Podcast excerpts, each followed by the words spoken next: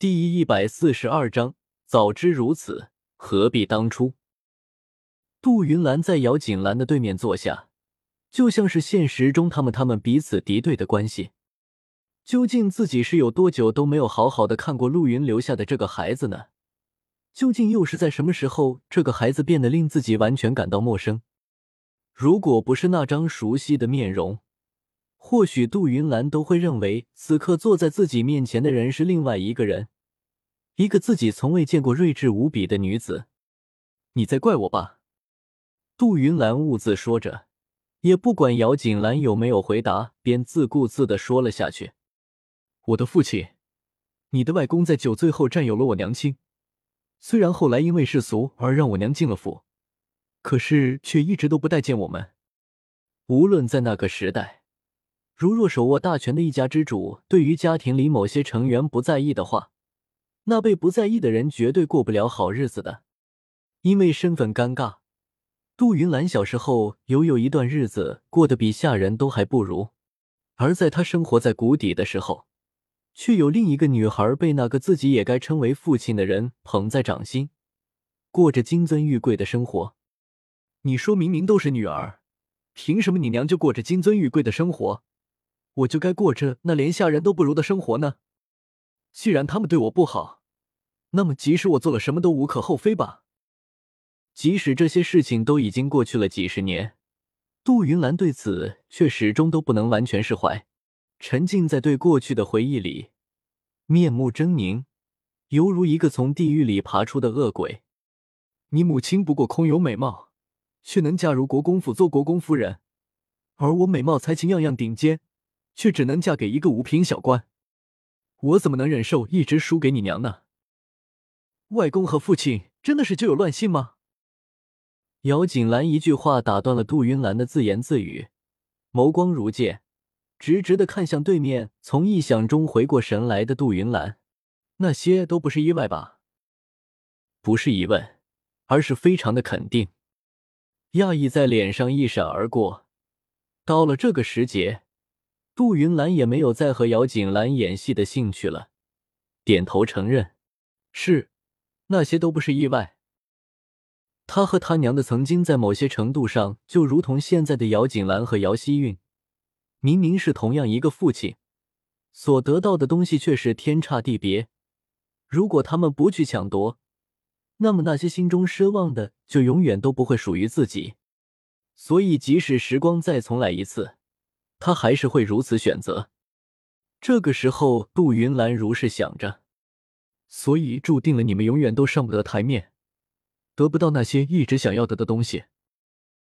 姚锦兰从来不认为想要让自己活得更好这样的想法有什么错误，错误的是他们不该用这样的方式。这样的方式即使能够得到一些，但你失去的绝对比你得到的要多得多。你说什么？杜云兰双眼怒瞪，简直想要将姚锦兰给吃了一般。像你这样被上天眷顾、什么都有人的人，怎么会懂得我们的痛苦呢？你那些所谓的痛苦，在我看来简直是可笑极了。既然为了地位钱财，甘愿做妾，那么就不要埋怨自己现在所遭受的。不，或许你唯一应该埋怨的是给了你庶女身份的那个娘亲。如同现在的姚希云应该埋怨的你一般，如果不是你甘愿做田房，他不会因为身份而尴尬；如果不是你给他灌输那些不正当的思想，他怎么会自食恶果，尸不见天日的暗房里度过余生？都说早知今日，何必当初？这是上天最仁慈，也是最残忍的地方。他允许你为自己的未来做出决定，却从来都没有给你一丝反悔的余地。那些陈旧的、腐烂的过往，那些藏在心里难以启齿的小秘密，就这么被掀开了，被阳光照射之后变得透明，很快的就消失在了这片天空之中。此时正是正午，姚锦兰眼见的一物，嘴角自然的向上扬起，脚步轻松的朝着相反的方向走去。杜云兰转身所见。那边，林觉意自然的半搂着姚锦兰朝着外面走去，脸上的笑容那般清浅，却真实的想要人落泪。两个人从国公府出来时，正好巧遇已经升级为国公府夫人的密林公主。不过一些时日没有见，此时的密林公主已经完全没有了作为女儿家时的天真娇媚。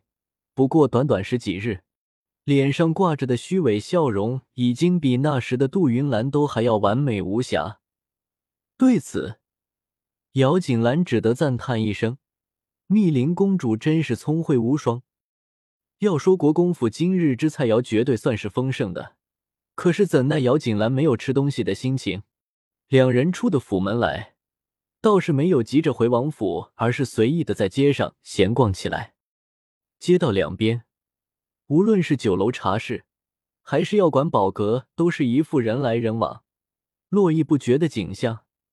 就连一些路边摊上也站满了客人，各位店家脸上都洋溢着热情的笑容。势必要让客人掏出钱袋购买自己的的货物。姚锦兰也如普通人一般，走到这个摊子看看，又去那边摊子瞧瞧。林觉义虽然没有参与到这样的活动中，不过对于姚锦兰如此兴致，倒也没有说什么。无论他走到哪里，都紧紧的站在他身后，因为早就想要出来逛逛。即使今日是回门的日子。姚锦兰身上穿的衣服也算不得华丽，至少在富人云集的京城也算不得特别。不过有些人天生就是特别的，普通的布料、简单的款式穿在姚锦兰身上，虽不说十分艳丽，却也有九分清雅。看在那些看惯了花红柳绿的人眼里，更是显得高洁欲仙。如若不是旁边站在一个明显十分不好惹的林觉意。